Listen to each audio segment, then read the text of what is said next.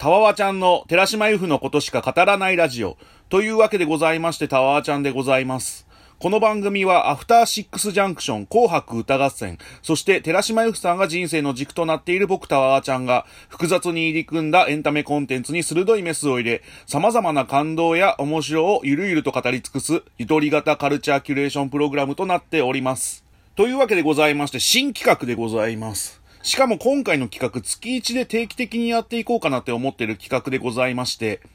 え、やっぱり僕のライフワークといえば、紅白歌合戦の予想だと思ってまして、そんな紅白歌合戦の予想、YOSOU 予想をフィーチャーした企画をやろうと思いまして、題しまして、月間紅白予想コメンタリー、まあ、アトロクの高橋義明さんのコーナーをパクった企画ではあるんですけど、まあ、今の紅白予想シーンがすぐわかる月1企画を立ち上げましたということでございまして、日々変動します紅白予想の最新事情と紅白で聞きたい新譜を紹介する、そんなコーナーをやろうと思っております。で、今回から3回連続で2021年の紅白予想シーンを振り返りたいと思います。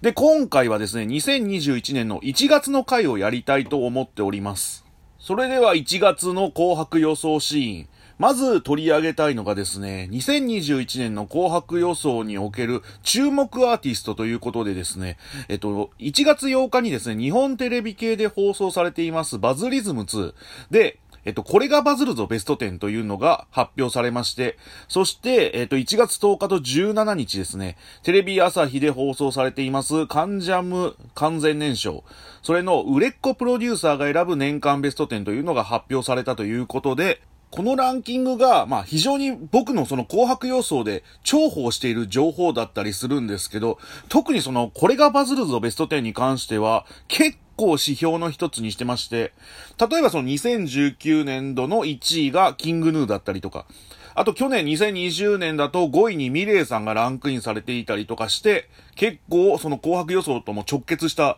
情報があったりとかしまして、あとはその1位が、去年の1位がノーベルブライト、3位がヨルシカ、で5位がマカロニ鉛筆が入ってて、まあ紅白予想もそうなんですけど、その年のシーンの中心になるようなアーティストがわかるっていう意味に関しても、このランキングはちょっと重宝してる感じはありますね。去年の2020年のランキングで言いますと、 Novelbright に関しては本当この日のランキングで知った感じがありまして、で、年末にはね、レコード大賞の新人賞ですからね、ちょっと注目したい感じがあります。というわけでございまして、このランキングに入ったアーティストの中から数組チョイスしました。まずはですね、 Vaundyさん。えっと、 Vaundyさんは作詞作曲、アレンジをすべて自分でこなして、デザインや映像もディレクション、セルフプロデュースをする20歳のマルチアーティスト。で、バズリズムでも披露されました不可抗力はですね、Spotify の CM に起用されるなど、SNS を中心に話題をかっさらっているアーティストでございます。そして、これがバズるぞベスト10で1位に輝いたということで、で、そのこれがバズるぞベスト10の1位きっかけで、今回バズリズムで地上波テレビ初登場。で、NHK にも3月23日に渋谷ノートに出演したということで、まあ、紅白もちょっと期待できるかなという感じはありました。ただ、正直、その、これがバズるぞベスト10。例年だと、ライブハウス関係者とかが多かったんですよ。だから、バンド系とか、いわゆるロキノン系のアーティストが軒並みランクインしてる感じがあるんですけど、今年のランキング見た感じだと、その LINE ミュージックとかが入ってきた関係なのかもしれないですけど、新進気鋭のバンドっていうよりは、もうすでにブレイクした感のあるアーティストがガンガン入ってきてるイメージがありまして、 YOASOBI とかもそうなんですけど、だからいわゆる例年みたいな感じではなかったし、その Vaundyさんもすでにブレイクした感とかもあるんですけど、まあ、さらなる、それこそなんか今世界的なシティポップブームとかもありますし、もう一段階上のブレイクが期待されてるということで、ちょっと Vaundyさんの動向も期待したい部分ではあるんですけど、まあ、今年はフェスとか開催されたら多分出まくる感じとかもあるんで、フェスのスロットとかにも注目したい感じはありますし、ちょっと Vaundyさん、期待の意味を込めてちょっと予想させていただきました。続きましてですね、これがバズるぞベスト10の6位にランクインしました、 yamaさん。まあ、 yamaさんもすでにバズってる感じはあるんですけど、初のオリジナル曲、春を告げるがですね、TikTok をはじめとする SNS で拡散されまして、Spotify のバイラルチャートで1位を獲得するなど、瞬く間にブレイクしたアーティストということでございまして、2月19日にですね、ミュージックステーションでテレビ初出場したということでございまして、で、今、紅白予想の指標の一つにもしているんですけど、YouTube のザ・ファーストテイクで山さん、そのメディア初出場しまして、そのファーストテイクの再生回数がですね、現在1400万回再生ということで、やっぱりその素性が明らかになってないアーティストってことだけあって、やっぱファーストインパクトも強かったっていうのもありますし、あと今のネットミュージックの流星の流れとかもあって、やっぱめちゃくちゃ期待値の高いアーティストなんだなっていうのはこれでも分かりましたしね。あと単純に歌声が素敵ですよね。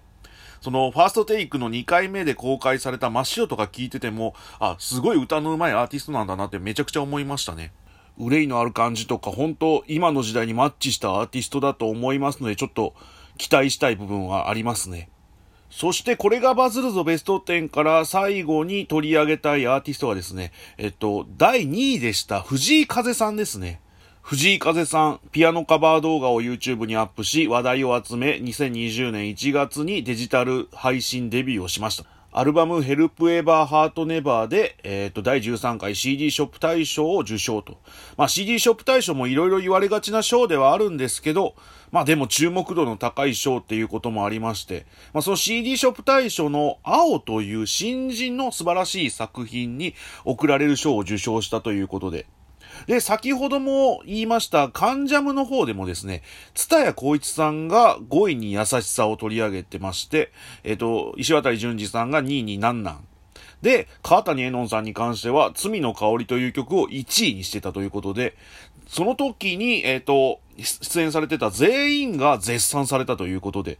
実際同業の方に評価が高いアーティストのイメージはありますよね。藤井風さんって。ね、DJ 松永さんが藤井風さんの曲を聴いて絶望に追い込まれたみたいな話もありますしね。で、3月1日にですね、新曲旅路を配信リリースしまして、同日に報道ステーションでテレビ初歌唱ということで、めちゃくちゃ粋ですよね。初めてが音楽番組じゃないっていうのはね、本当すごいなって思いますし、間違いなく2021年を代表するアーティストになるであろうという藤井風さん。実際僕もですね、おかじに屋さんが去年やったイベントで紅白予想をやったんですよ。で、その時に藤井風さんも取り上げまして、まあ、コロナがなければ大ブレイクして紅白出場もあったんじゃないかって思ってたくらい、めちゃくちゃ作品に引き込まれたイメージはあるんですけど、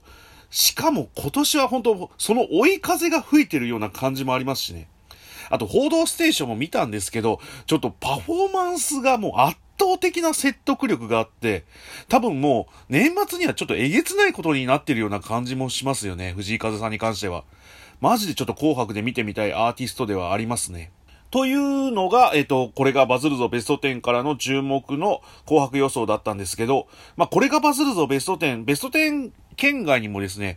例えばリナ沢山さんとか世界的にそのブレイクしてるアーティストが入ってたりとか、あと羊文学とかちょっと僕も気になってるアーティストとかはいるんですけど、またそれは今後の動向次第で取り上げたいなとは思っていまして、で、ちょっと別角度から今年の注目アーティストを発表している音楽番組がありましたので、ちょっとそこを取り上げたいと思いまして、えっと、ミュージックフェアで2021年注目アーティストということで、エイトさん、スノーマン、えっと、緑黄色社会、で、折坂優太さんっていうのが出演されてたんですけど、そんな方々と一緒に出演されていた鈴木恵美子さん、ちょっと彼女を取り上げたいなと思いまして、え鈴木恵美子さんはですね、2015年の全国ゴスペルコンテストで優勝。まあ、その実績を引っ提げて出演した関ジャニエイトのザ・モーツファルト、えっ、ー、と、音楽王ナンバーワン決定戦にて、最強ゴスペル女子高生として話題を呼び、2019年にメジャーデビューと。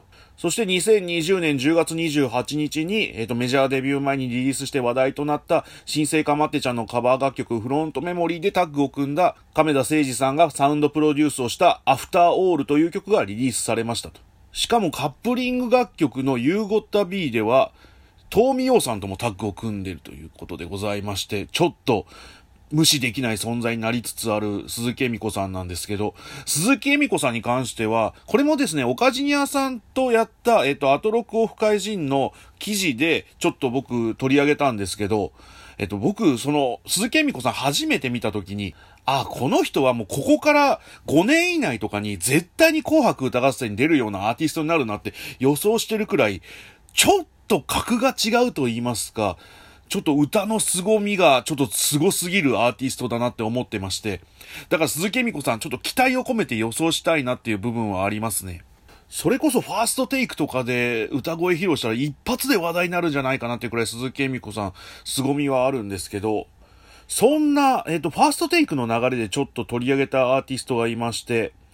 アイナ・ジ・エンドさんですね。アイナ・ジ・エンドさん、 BiSHのメンバーとして活動する一方で、ソロとして、えっ、と、 MONDO GROSSO とか、えっ、と、ジェニーハイとかの作品に参加していまして、で、シンガーソングライターとして本格的に始動して、2021年2月3日にアルバム、 THE ENDをリリースされたということでございまして。で、 FIRST TAKE ではですね、 BiSHの大名曲であるオーケストラをソロで歌唱し、現在700万回再生されているということでございまして、で、正直僕 BiSH に関しては、個人的にはもう音楽的な部分でいくとピークが来てるようなイメージがあるんですよね。それこそそのオーケストラとかがリリースされた2016年とか2017年くらいはめちゃくちゃ神がかってたと思うんですよ、楽曲的に。で、僕がその2018年に紅白出場するのではってちょっと予想してたんですけど、そこがダメで、えっ、ー、と、そうこうしてる間に、アイナ・ジ・エンドさん、ちょっと歌手としての才能が、まあ僕の主観ではあるんですけど、ちょっと BiSH では抱えきれなくなっているイメージになってきてまして、それからちょっとアイナ・ジ・エンドさん、ちょっと歌手としての魅力が強すぎると言いますか。で、僕ちょっと WACK が苦手で、そこまで追ってるアーティストではないんですけど、ちょっと無視できない魅力があると言いますか、その、 BiSHが突飛なパフォーマンスで話題になりがちですけど、やっぱりちょっと歌の上手さは認めざるを得ない感じがありまして、で、去年、 DISH、まあ、 BiSHと DISHちょっと似通ってる、名前が似通ってる感じはあるんですけど、 DISHが紅白に出れなかったじゃないですか。それがちょっとマジで納得できない感じがあって、で、この、要は FIRST TAKE の流れって、ちょっとムーブメントとして、紅白歌合戦も無視できないところまで来てると思ってるんですよね。そんな FIRST TAKE を救い上げる意味でも、紅白歌合戦を救い上げる意味でも、 BiSHと DISHの出場はちょっと期待したい部分はあるんですけど、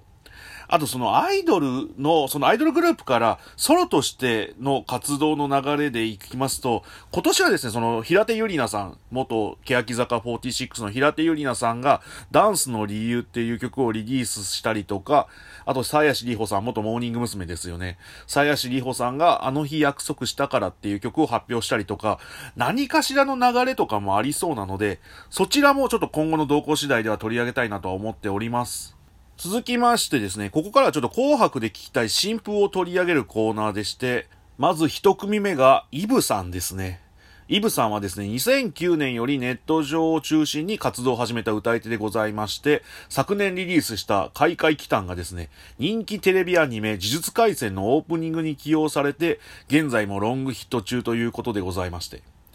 まあ、いわゆるそのネクスト鬼滅の刃としての呪術廻戦の流れではあるんですけど、まあ、呪術廻戦、僕もその、友達であるその、照吉正さんがですね、劇版を担当されているということで、まあ、照吉正さん、その、呪術廻戦が決まった時点で、しっかりとした尊厳を感じている今日この頃ではあるんですけど、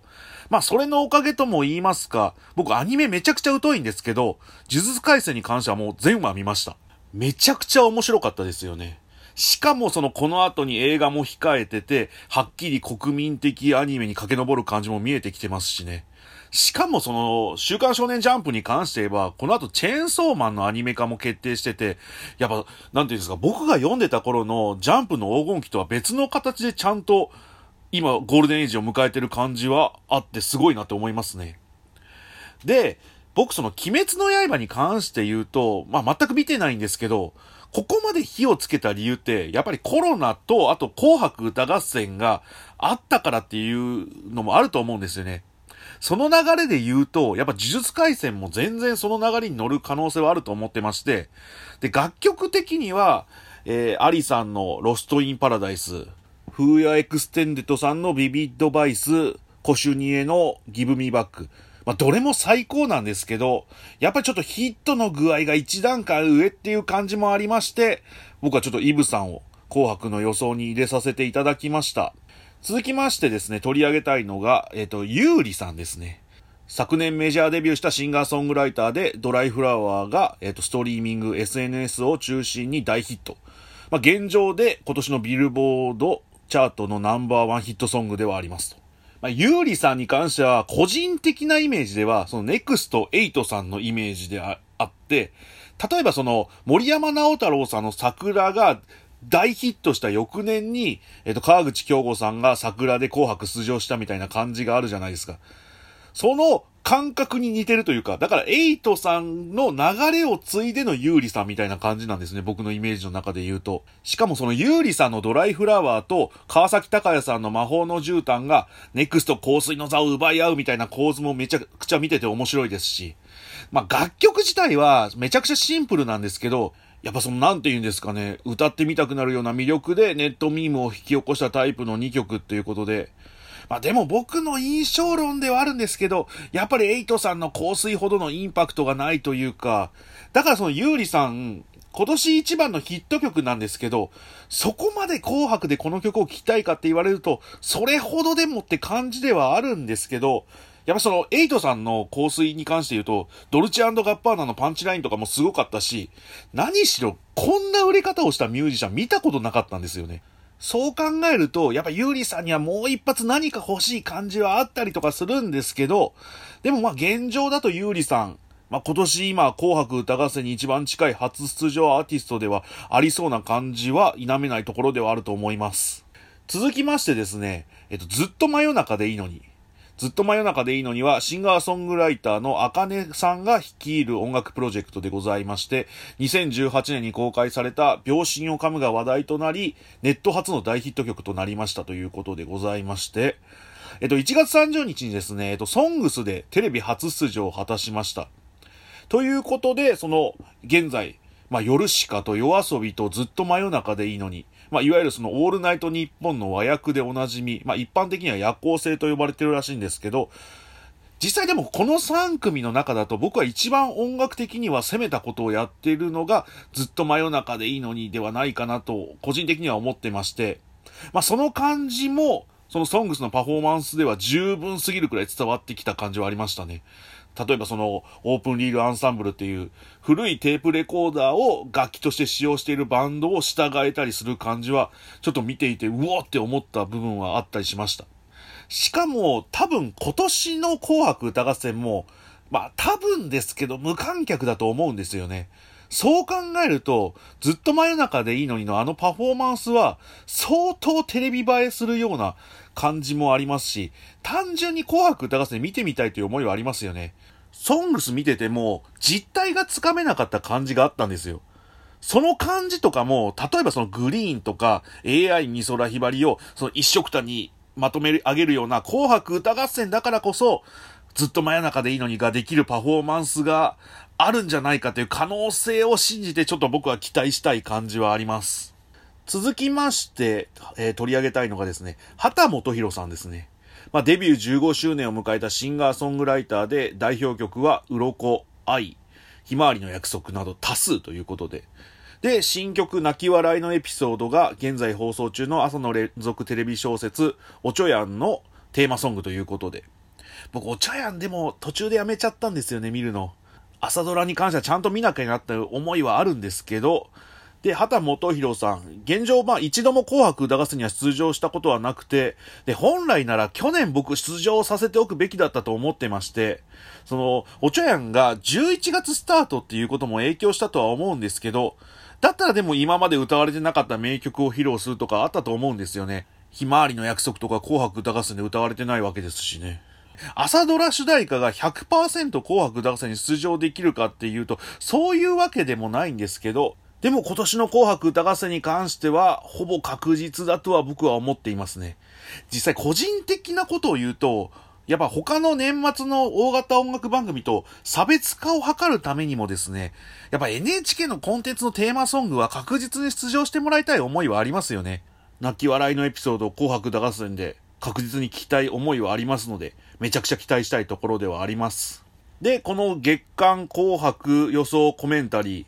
毎月10曲取り上げたいと思ってまして、次が10曲目になります。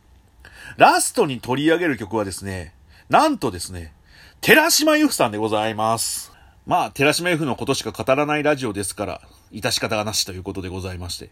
でも一応寺島由布さんプロフィールを紹介しておきますと、2014年にソロデビューしたアイドルでございまして、最新作はみんな迷子という曲で、と歌丸さんも大絶賛され、2020年のマブロン年間ベストで5位になりましたということでございまして。でも僕確かに今までずっと寺島由布さんをガンボを含めてではあるんですけど、紅白予想のリストには入れてきたんですよね。でも、なんか今年ちょっと追い風が吹いてる感じがすると言いますか、なんか今までで一番紅白に近い状態であるとは思ってまして、マツコの知らない世界とか、その歌丸さんのこともそうなんですけど、僕が応援してきた中では一番なんかいい状態であるって言いますか、もっと言いますと、次の曲がもう勝負の曲になるような気がしている感じはありますね。多分アルバムなのかな。だとしても、勝負をかけていい一作にするべきだと思ってますので、期待を込めて予想に入れた感じではありますね。でも、僕その、寺島由布さん、歌コンはまだ難しいとは思うんですけど、例えば、えっ、ー、と NHK で言うと小堺さんがやっていた午後歌っていう番組がありまして、4月からリニューアルされて、井上義雄さんが担当する、早歌っていう番組になるんですよ。朝4時半から放送される音楽番組がありまして。で、基本的には演歌の方の出演が多いんですけど、アイドルとかも時々出てまして、例えば鈴木愛理さんとかも出てましたし、田村めいみさんとかも出てましたし、あとグループで言いますと、フィロソフィーのダンスも出てたし、26時のマスカレードとかも出てましたし、だから、ユッフィーさんもまずは、手始めにそこを狙ってほしい感じはありますよね。えっ、ー、と、早歌から攻めて歌コンに流れて、それ紅白歌合戦。その流れに期待したい思いはありますよね。今年のユッフィーさん、めちゃくちゃ、えっ、ー、と、期待してますという意味を込めまして、月間紅白予想コメンタリーラストに、ユッフィーさんのみんな迷子を取り上げさせていただきました。というわけでございまして、月間紅白予想コメンタリー1月度。取り上げた10曲は、バウンディさんの不可抗力、 yamaさんの春を告げる、藤井風さんの旅路、鈴木瑛美子さんの After All、アイナ・ジ・エンドさん、ビッシュのオーケストラ、イブの快感期間、優里さんのドライフラワー、ずっと真夜中でいいのにの秒針を噛む、えっと、秦基博さんの泣き笑いのエピソード、そして寺嶋由芙さん、みんな迷子。以上10曲でございます。まあ、別に狙ってたわけじゃないんですけど、白組5曲、赤組5曲っていう感じになってしまいましたね。まあ、次回以降はそううまくはいかないとは思いますけど、月間紅白予想コメンタリー、こんな形でやっていこうかなとは思っております。というわけでございまして、今回はこれで締めたいと思います。以上、タワーちゃんでした。また明日